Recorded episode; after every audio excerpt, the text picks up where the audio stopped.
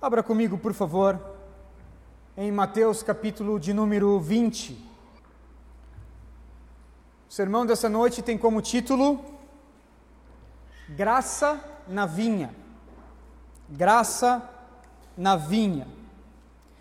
Irmãos, eu já tinha lido esse texto, já conhecia essa parábola, mas de fato é a primeira vez que eu estudei essa parábola e com mais afinco, né? Irmãos, é um texto tremendo. É um texto tremendo. Uma parábola bem interessante. Ela é muito objetiva. São 16 versos, mas que né, nós vamos ver, basicamente, o texto se divide em dois blocos. Mas, irmãos, é um texto realmente maravilhoso e eu peço que você venha responder comigo a mensagem do Evangelho. Amém? Mateus capítulo 20, do verso 1 ao verso 16. Diz assim: Pois o reino dos céus é como um proprietário que saiu de manhã cedo para contratar trabalhadores para sua vinha. Ele combinou pagar-lhes um denário pelo dia e mandou-os para sua vinha. Por volta das nove horas da manhã, ele saiu e viu outros que estavam desocupados na praça. E lhes disse: Vão também trabalhar na vinha, e, e eu lhes pagarei o que for justo. E eles foram. Saindo outra vez por volta do meio-dia e das três horas da tarde, fez a mesma coisa.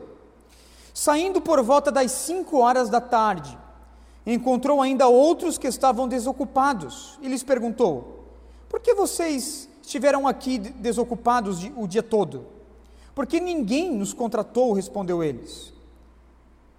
Ele lhes disse: Vão vocês também trabalhar na vinha. Ao cair da tarde, o dono da vinha disse ao seu administrador: Chame os trabalhadores e pague-lhes o salário, começando com os últimos contratados e terminando nos primeiros. Vieram os trabalhadores contratados por volta das cinco horas da tarde e cada um recebeu um denário. Quando vieram os que tinham sido contratados primeiro, esperavam receber mais, mas cada um deles também recebeu um denário. Quando receberam, começaram a se queixar do proprietário da vinha, dizendo-lhes: Estes homens contratados por último trabalharam apenas uma hora, e o Senhor os igualou a nós, que suportamos o peso do trabalho e o calor do dia. Mas ele respondeu a um deles: Amigo, não estou sendo injusto com você. Você não concordou em trabalhar por um denário? Receba o que é seu e vá. Eu quero dar o que foi contratado por último, o mesmo que lhe dei. Não tenho o direito de fazer o que quero com o meu dinheiro? Ou você está com inveja porque eu sou generoso? Assim, os últimos serão os primeiros e os primeiros serão os últimos. Vamos ao Senhor em oração?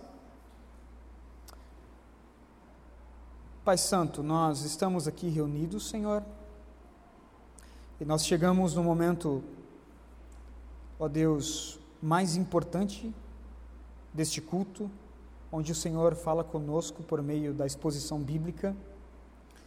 Senhor Deus, nós rogamos a Ti para que o Senhor venha romper o duro solo, Senhor, do nosso coração, a fim de que venhamos a crer no Teu Evangelho.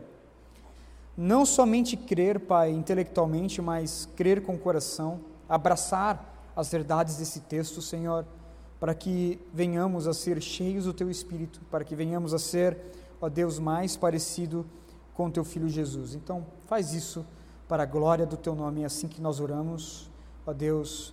Uh, amém. Jesus ainda está na região da Pereia, pregando o Evangelho. Como nós ouvimos no texto passado, Jesus ensinou verdades preciosas acerca do reino dos céus aos seus discípulos, aos seus ouvintes.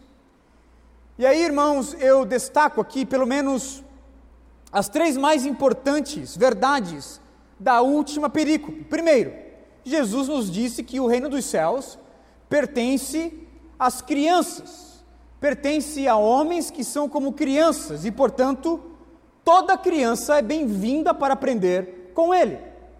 Verso 14 do capítulo 19. Segunda verdade, Jesus ensinou o perigo das riquezas e como as riquezas é um empecilho, ela impede a entrada de muitos no reino dos céus. Verso 22 do capítulo 19. Terceira verdade. Jesus respondeu à pergunta dos discípulos: Então quem pode ser salvo? Os discípulos perguntaram: Então quem pode ser salvo? E Jesus, então, anunciando o poder da sua soberania, respondeu: Fixando os olhos neles, Jesus disse: Para os homens isso é impossível, mas para Deus todas as coisas são possíveis. Verso 26 do capítulo 19. Você já parou para pensar nessa verdade, irmãos?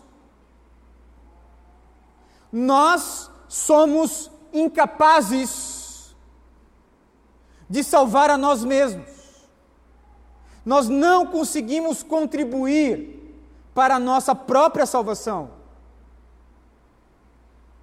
Não nos é possível, pelos próprios méritos, sermos salvos. Todos nós somos como aquele jovem rico. Aquele jovem rico, ele, ele representa cada um de nós, é uma foto de cada um de nós. Deixados Ó, ó irmãos, em nossos próprios caminhos, nas nossas próprias veredas, nós vamos fazer como aquele jovem rico, nós vamos abandonar Jesus. Vamos querer as riquezas, vamos querer os nossos bens e vamos então abandonar o caminho do discipulado. Portanto, o jovem rico, irmãos, é um espelho de cada um de nós. Nós somos desqualificados de qualquer força que venha nos ajudar a fazer algo por nós mesmos. Nós somos naturalmente inclinados a abandonar Jesus e buscar os nossos próprios bens, buscar as nossas fugas, buscar os nossos próprios caminhos. A nossa carne, a nossa vontade não deseja Deus. Portanto, nos é impossível, irmãos, conquistar a salvação, subir até os céus pelos próprios méritos.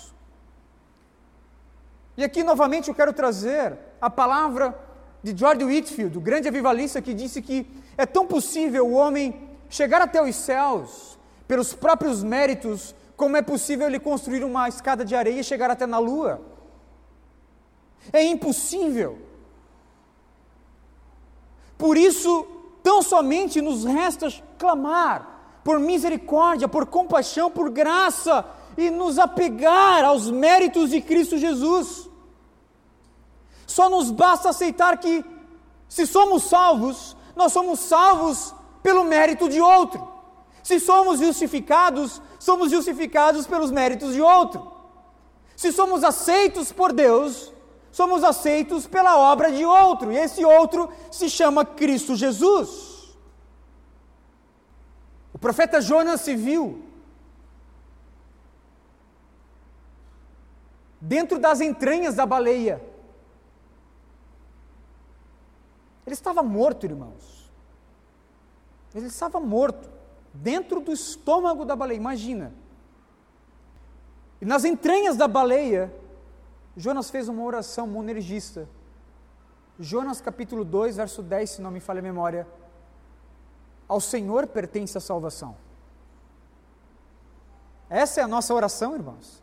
Ao Senhor pertence a salvação. Por isso que o próprio Jesus disse: aquilo que é impossível para o homem é possível para Deus. O mesmo Deus que trouxe à existência todas as coisas do nada, trouxe à existência coisas que não existiam, é o mesmo Deus que pode operar o milagre do novo nascimento no coração do homem. O que para o homem é impossível. E é sobre essa salvação que nós começamos a estudar no texto passado, que a parábola então vai se desdobrar aqui diante de nós. Se Jesus anunciou a graça nos versos anteriores, onde ele pode fazer esse milagre com qualquer um, rico, pobre, judeu, gentil,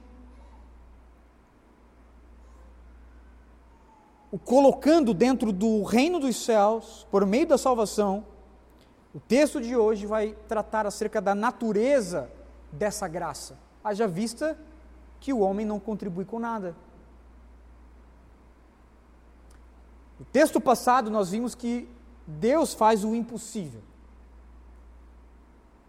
Que Deus concede graça, que Deus concede salvação.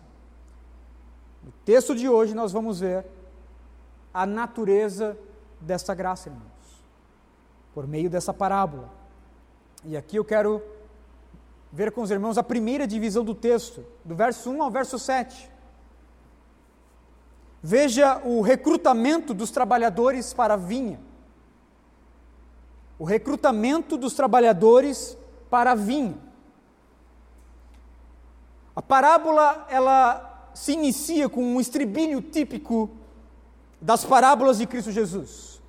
Pois o reino dos céus é como? O reino dos céus é como? Jesus ele deseja fazer uso de ilustrações, de metáforas. A parábola ela é uma metáfora engenhosamente simples que possui, irmãos, um poder de comunicação incrível. Enquanto as histórias, enquanto os contos vão se deter na cronologia dos eventos, eventos que aconteceram, as parábolas, irmãos, é uma ilustração. É uma história que não aconteceu na realidade, na verdade, mas que possui ali uma verdade profunda, uma verdade né, que vem comunicar então um preceito, uma, uma proposição, um princípio. A história se preocupa com aquilo que de fato aconteceu enquanto a parábola ela se preocupa em explicar uma verdade por meio de uma ilustração. E Jesus se utiliza novamente de uma parábola aqui. E a parábola então nos apresenta um proprietário, um proprietário. A palavra para proprietário é oikodespostes, que vem de oiko, que significa casa, despostes, senhor. É o senhor da casa, é um senhor muito rico, é um senhor com muitas posses, é um senhor com muitas terras, é um senhor de muita riqueza. Inclusive, ele diz, né, ele ostenta isso, no verso de número 15: ele pode fazer com seu dinheiro o que bem desejar, pois ele é um homem rico, um proprietário de muitas terras. E em suas terras, irmãos, havia muitas vinhas. E o que nos parece aqui é que essas vinhas estavam na estação da colheita. Portanto, precisando de ajuda para colher as uvas, o proprietário então precisava de uma ajuda extra nessa época. Precisava de uma ajuda extra, e era comum então que esses grandes proprietários então se dirigissem, irmãos, aos lugares públicos, às praças, na frente dos mercados, a fim de recrutar pessoas, trabalhadores, para a sua vinha. E é exatamente a, exatamente isso que ele faz. O verso de número 1 diz que o proprietário saiu bem cedo. Veja comigo, ele saiu bem cedo. Por volta de umas 6 horas da manhã. Horário que se iniciava então a jornada de trabalho, irmãos, que durava aí pelo menos 12 horas. 12 horas. Portanto, a jornada de trabalho ia das 6 da manhã às 6 da tarde. Diz o texto que ele recrutou alguns trabalhadores e combinou com eles de pagar um denário, ou seja, o justo. Um denário era o salário né, de um dia de trabalho braçal. O justo. Um denário era o equivalente a uma diária aqui, ó, uma diária no serviço. O combinado foi o seguinte: vocês trabalham para mim e eu lhes pago um denário pelo dia de trabalho. Esses trabalhadores, às seis da manhã, todos eles aceitaram, e logo eles se viam então na vinha do proprietário já trabalhando. Contudo, a vinha, irmãos, precisou de uma ajuda extra. A gente não sabe aqui, o texto não diz se esses que foram convocados primeiro, se eles não deram né, conta do recado, mas, enfim, o proprietário voltou para recrutar, recrutar novos trabalhadores para sua vinha. E então ele recrutou novamente homens para trabalhar em sua vinha às nove horas da manhã. Verso de número 3. Depois ao meio-dia e depois, novamente, irmãos, às três da tarde. Verso de número 5. E por fim, recrutou outros, de uma forma surpreendente, né? Às cinco horas da tarde. Ou seja, uma hora antes de acabar o expediente de trabalho verso 6. Portanto, ele chamou homens às seis da manhã, às nove da manhã, ao meio-dia, às três da tarde, e, de uma forma né, surpreendente, ele chamou homens às cinco horas da tarde, faltando uma hora para acabar o expediente de trabalho. William Hendrickson, o comentarista, ele chama a nossa atenção para a benevolência do proprietário. O comentarista vai dizer o seguinte: que homem gracioso é esse proprietário? É evidente que esteja interessado, que ele está interessado não somente na sua vinha, mas também nos, nos desempregados. Ele os contrata quando eles e todos os demais teriam pensado que era baldada qualquer esperança de que esses homens pudessem trabalhar na vinha naquele dia. Que coisa estranha contratar homens às 17 horas para uma hora de trabalho. Não há barganha. Alegremente os homens aceitam o convite de, entre, de entrar na vinha. Não teriam esclarecido ao proprietário que a única razão de estarem na praça do mercado sem fazer nada é que ninguém os havia contratado. Esses homens estavam no ócio, estavam esperando alguém chamar. Todos eles, os das seis da tarde, os das nove horas, o de meio-dia, os das três e os das cinco da tarde. Portanto, o primeiro bloco, o primeiro bloco nos chama atenção para esse recrutamento, para essa convocação desse proprietário que chama esses trabalhadores para a sua vinha. O segundo bloco vai do verso 8 ao verso 16. E o que nos chama atenção, irmãos, nesse segundo bloco é a benevolente graça do proprietário.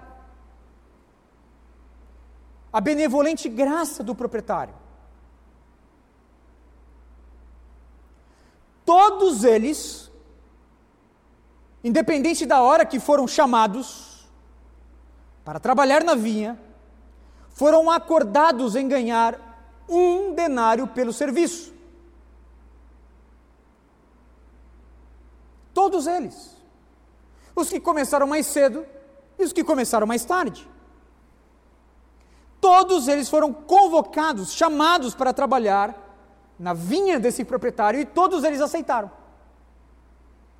Chega então o final do expediente, o proprietário manda chamar o seu encarregado e pede para que ele venha pagar esses empregados, esses trabalhadores. E ele faz, irmãos, duas observações. Primeiro, ele deseja iniciar o pagamento por aqueles que foram chamados por último. Qual a razão? Nós não sabemos. Ele deseja começar a pagar por aqueles trabalhadores que começaram a trabalhar às 17 horas, que só se esforçaram ali uma hora,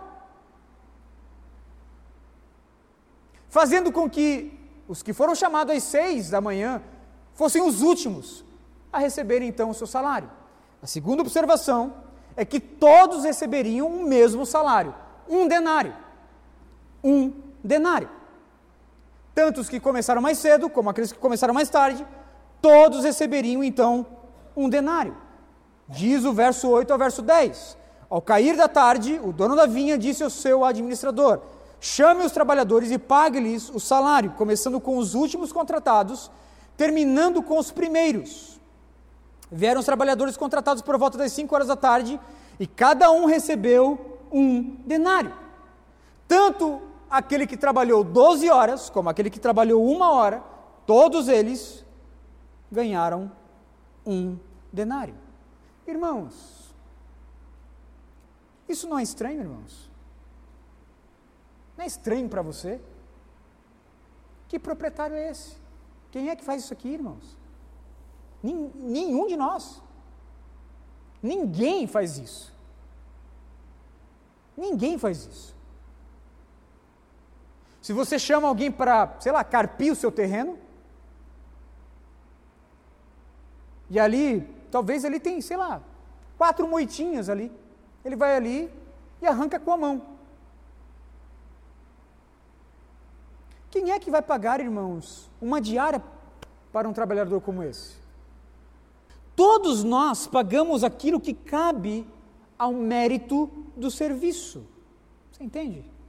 Isso é justo. Isso é justo. Mas o que nos chama a atenção nessa parábola, irmãos? O que nós temos aqui? Nós temos um proprietário por demais gracioso. Nós temos um proprietário por demais benevolente. A sua graça ela é revelada ao presentear trabalhadores com um salário que excede o valor da sua recompensa. E como nós vimos, os trabalhadores que se esforçaram durante todo o dia, eles não entenderam aqui essa equação do proprietário. Verso 11 e verso 12, veja comigo. Como ele pode fazer isso com o outro? Aqui nós temos a queixa desses homens que foram contratados às seis da manhã. Como ele pode fazer isso com o outro?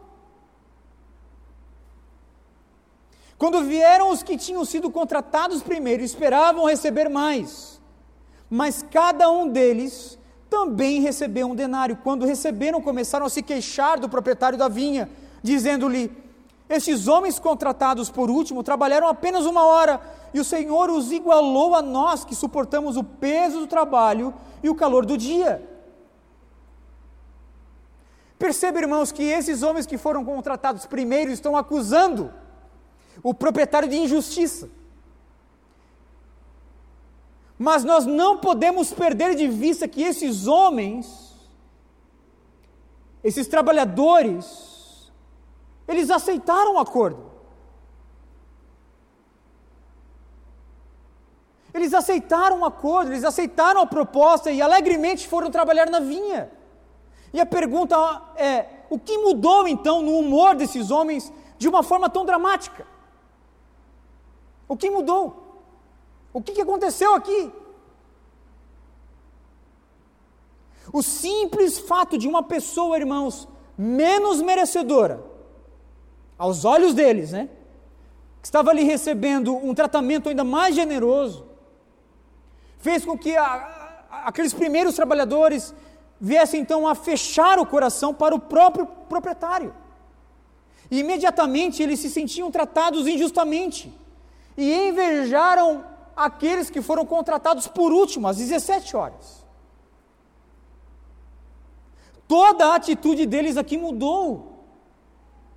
Eles não suportavam a ideia de que alguém que havia trabalhado menos do que eles receberiam o mesmo salário. De repente, a gratidão desses trabalhadores simplesmente se transformou né, numa queixa, num ressentimento amargurado pelo proprietário e por esses trabalhadores, que tão somente trabalharam uma hora e receberam o equivalente aos que trabalharam 12 horas. E obviamente que o proprietário de maneira alguma está sendo injusto aqui. Ele está pagando exatamente o que foi acordado com cada um. O proprietário seria injusto, irmão, se ele mexesse no acordo dos primeiros. Se pagasse menos do que foi estabelecido, que foi acordado lá às seis da manhã, menos do que um denário. Portanto, esses homens estavam se queixando, achando injustiça, irmãos, onde não há injustiça. Nós não temos injustiça aqui. O que nós temos é um proprietário muito benevolente, muito gracioso, que desejou pagar a todos um denário. Agora, por favor, atente para o seguinte: nós temos pelo menos duas grandes verdades que saltam dessa parábola. A primeira verdade, irmãos, é que, obviamente, o Senhor Deus, ele é ilustrado pela figura do proprietário. O princípio da, da parábola é representar o Senhor Deus na pessoa do proprietário dessa parábola.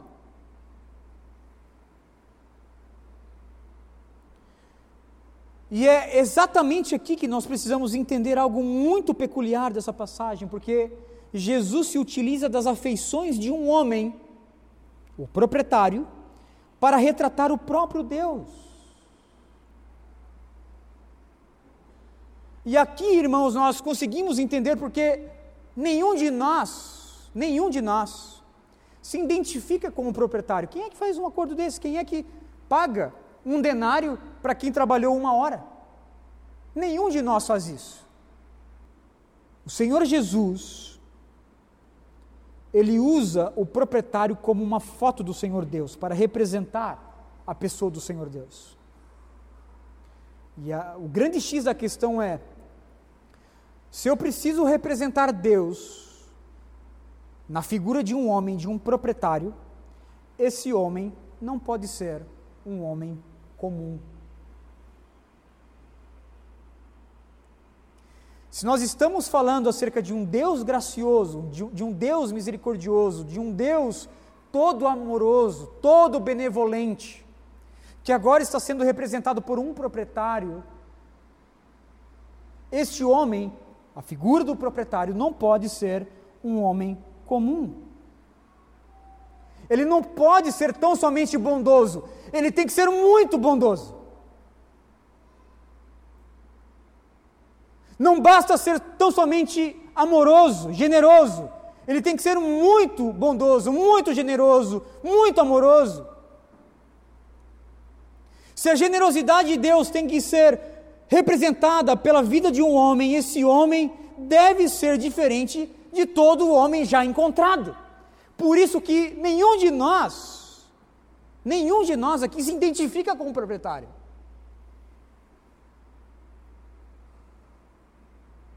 E a segunda verdade é com relação às movimentações do reino dos céus, na natureza da salvação. Obviamente que trabalhar na vinha, que ser convocado na vinha pelo proprietário que é Deus, agraciando homens que estavam no ócio, nós estamos falando aqui de salvação, irmãos. E perceba que quando nós olhamos o tratamento do proprietário para com esses últimos homens, os méritos, os esforços, habilidades são todos colocados de lado a fim de que a graça venha prevalecer. A graça de Deus e tão somente a graça é que gera grande reversão de tudo. Os primeiros serão os últimos, os últimos serão os primeiros. Porque Deus não trabalha dentro desses moldes da meritocracia, da condicionalidade. A graça de Deus não trabalha por meio dessas esferas do esforço humano, da contribuição humana, da barganha humana, dos méritos, das habilidades do status, do contra-cheque, o do quanto você se esforçou ou não. A graça de Deus está acima disso tudo, prevalece sobre tudo isso, irmãos. As movimentações de Deus com relação à salvação são movimentações dentro da esfera de extrema benevolência, de extrema misericórdia, de extrema graça. Por exemplo, o padrão do mundo é que aquele que trabalha mais deve receber um salário maior. Aquele que trabalha mais deve receber um salário maior. Ok. Sabe qual é o nome disso? Justiça. Justiça. A misericórdia, irmãos, rompe com isso. Ela rompe com a justiça, não por meio de uma injustiça. A misericórdia de Deus rompe com a justiça por meio de uma não justiça. Por exemplo, a misericórdia de Deus, que é não dar ao homem aquilo que ele merece, é uma não justiça de Deus. Deus não é injusto. Deus não está aplicando a sua justiça, o que é diferente. A graça de Deus, a misericórdia do Senhor rompe com tudo isso. Porque a justiça que deveria cair sobre nós, e caiu sobre nós, a misericórdia, que é o mesmo que não justiça, fez com que essa justiça que deveria cair sobre nós caísse sobre Cristo Jesus. Para que a vida de Cristo, os méritos de Cristo viessem ser colocados, imputados em mim, em você, em todos nós.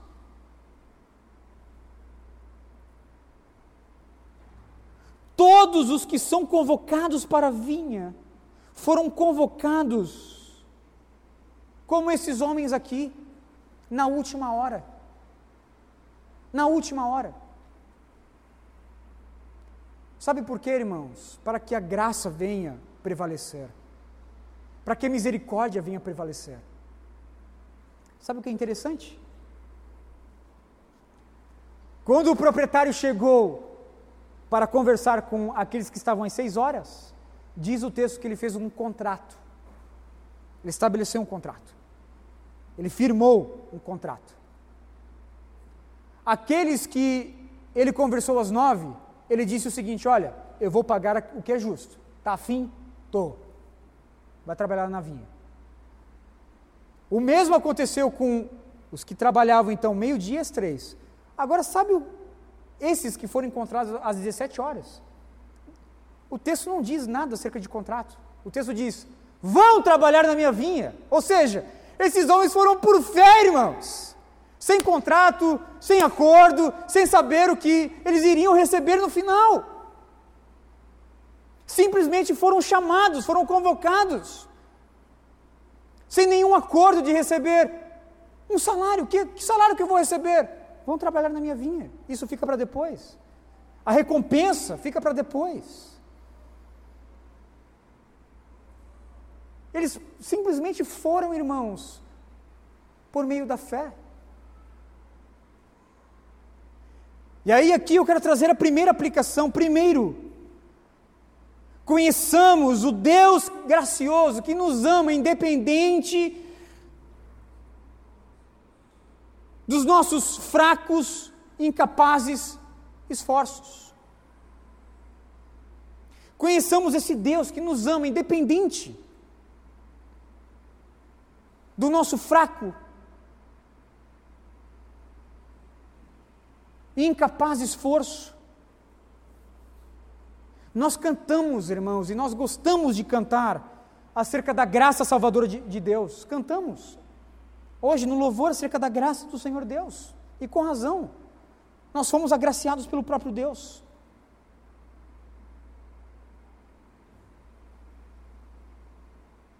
Nós sabemos que Cristo Jesus é o Deus bendito, cheio de graça. João capítulo 1, verso 16 vai dizer que todos nós temos recebido da sua plenitude graça sobre graça. Muitas das cartas do Novo Testamento começam e terminam com os apóstolos desejando que a graça de Jesus estivesse com a igreja, com o seu povo. Os versos finais da Bíblia Sagrada, o texto de Apocalipse, capítulo 22, verso 21, vai dizer que a graça do Senhor Jesus seja com todos, amém.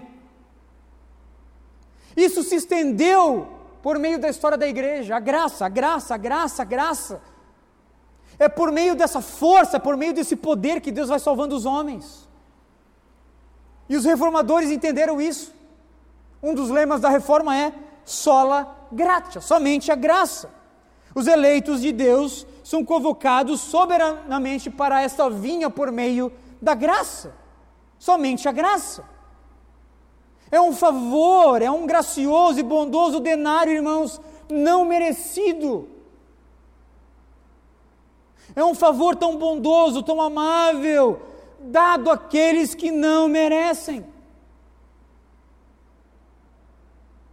É um rico presente para aqueles que estão no fim da fila, para aqueles que são chamados de última hora, para aqueles que nada têm seu currículo espiritual para aqueles que não possuem nada na sua vida para chamar a atenção de Deus. Deus vai lá e deposita graça, deposita misericórdia. A graça do Senhor Deus é, é infinitamente maior daquilo que nossos esforços podem produzir.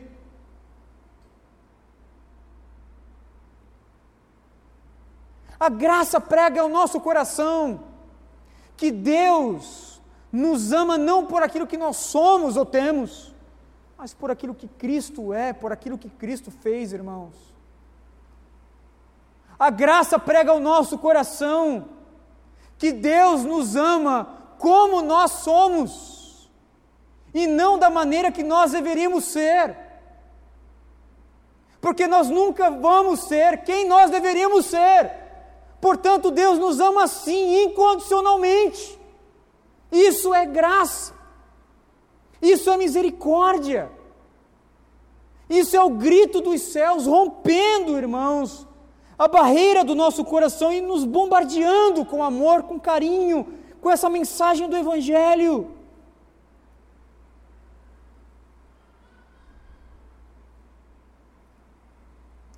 Deus ama os seus filhos simplesmente por graça. Não há nada que você possa fazer para Deus te amar mais. Nada que você possa fazer para Ele te amar menos. Ele te ama. Se você é um filho, se você é eleito, se você nasceu de novo, você está bem agasalhado pela graça de Deus. Você está envolvido nos seus braços de amor. Independente, irmãos, independente da soma dos nossos pecados, a graça é maior, a graça é maior, a graça é maior. De modo que Jesus ele, ele precisa dizer, olha, as movimentações no reino é que os últimos serão os primeiros, os primeiros serão os últimos.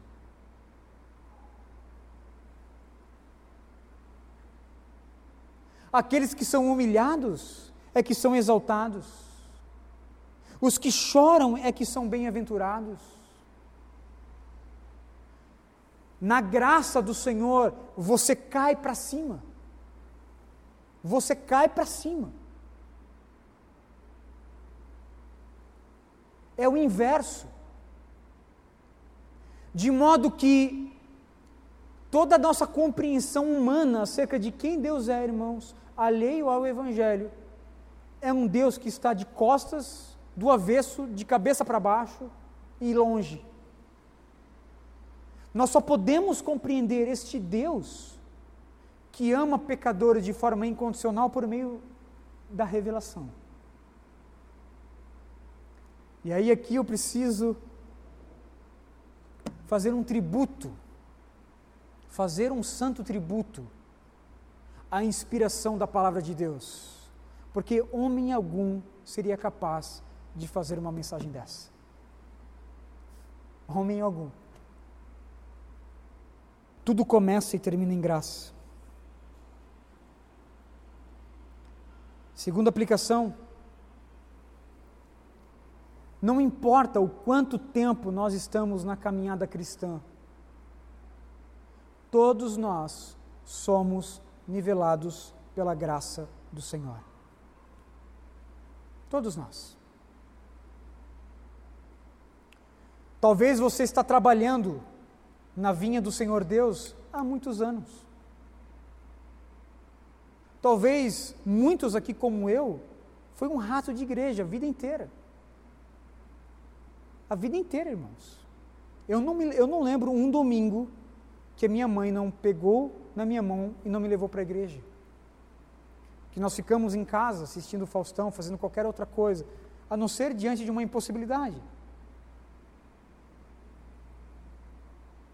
Mas há outros que são chamados de última hora.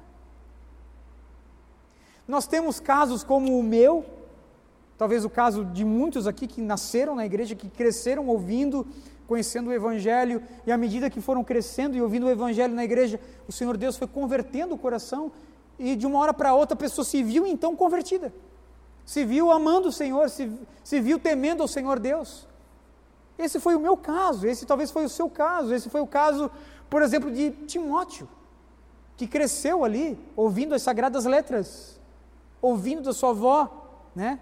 Lloyd, da sua mãe Eunice. Mas também há outros irmãos que o Senhor Deus chama para a sua vinha de última hora. E aí nós temos o caso, né? a narrativa do ladrão da cruz. Onde o Senhor Deus chama aquele homem. Nos últimos minutos da sua vida. E como bem disse então o bispo Riley, né? bispo anglicano, bispo Riley, aquele homem foi um agraciado. Precisamos entender a graça de Deus, que salvou um homem, mas não percamos de vista que foi somente um dos ladrões.